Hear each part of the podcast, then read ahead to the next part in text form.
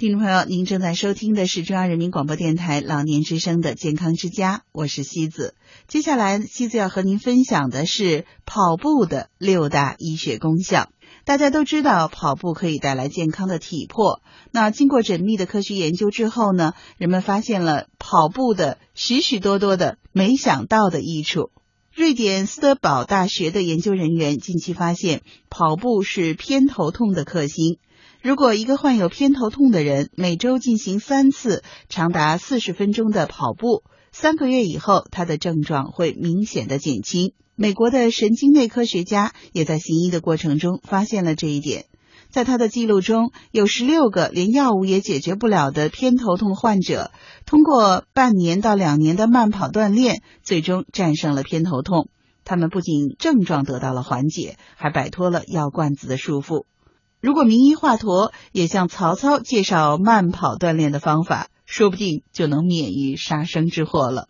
跑步也是耳背者的福音，耳朵和双腿这两样器官看上去是风马牛不相及，不过其中却也暗藏着玄机。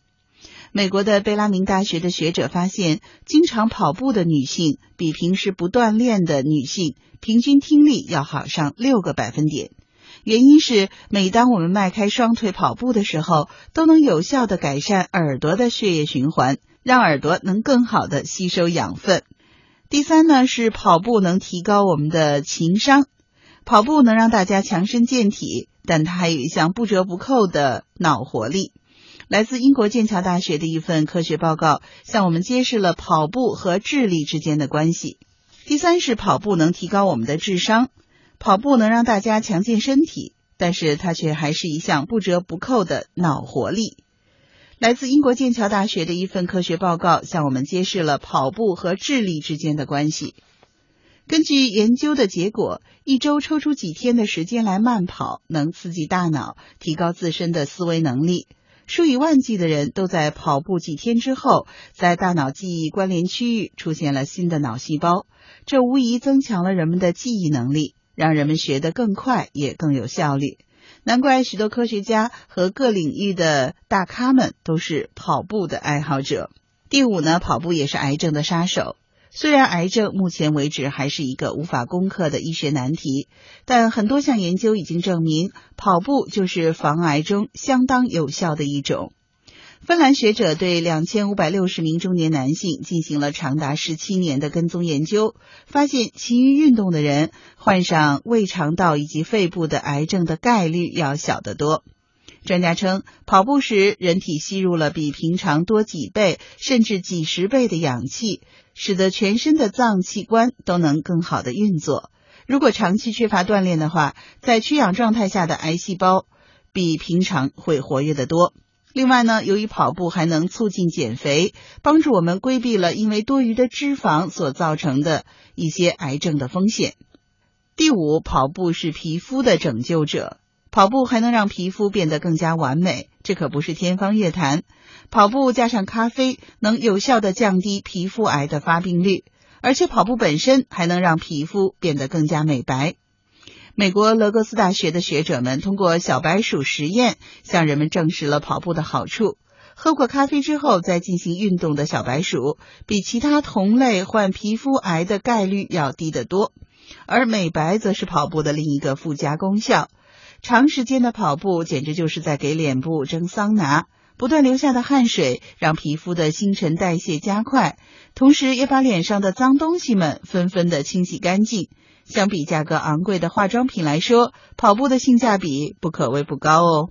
最后呢，跑步还能促进软骨的生长。很多人认为跑步会让我们的膝盖早早的磨损，但是来自瑞典的一项研究却表明，我们真的误会了跑步那么久。研究人员将有可能患上关节炎的志愿者分为两组，一组跑步，另一组则什么也不做。结果表明，跑步者的膝盖软骨健康明显的得到了提升。研究证明，跑步可以刺激软骨修复自身的损伤，从而使其更健康。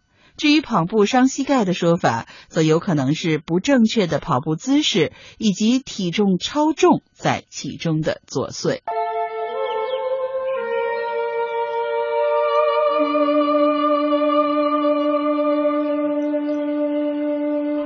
的身体悔过自新了吗？有时候没事。第一，每年要量几次血压。嗯。如果量出来高的，我觉得呢，不要特别着急。嗯。为什么呢？因为你量出来高，只代表这一次高。那么你是不是高血压病这个问题呢，还要需要继续观察。嗯。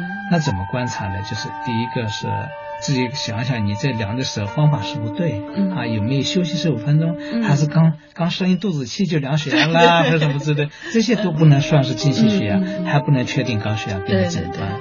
第二一个，北京西园中医院钟敬柏大夫告诉我们，让我们的血压恢复正常的三个法宝：锻炼体力活动。这体力活动目前来说呢，是对我们高血压最最重要的一个预防措施。哦。所以，我们一旦发现血压高点，你就做两件事情：，一个呢，降两量；，第二个呢，还是原来活动少的，还加强一些活动。啊，就是我们适当。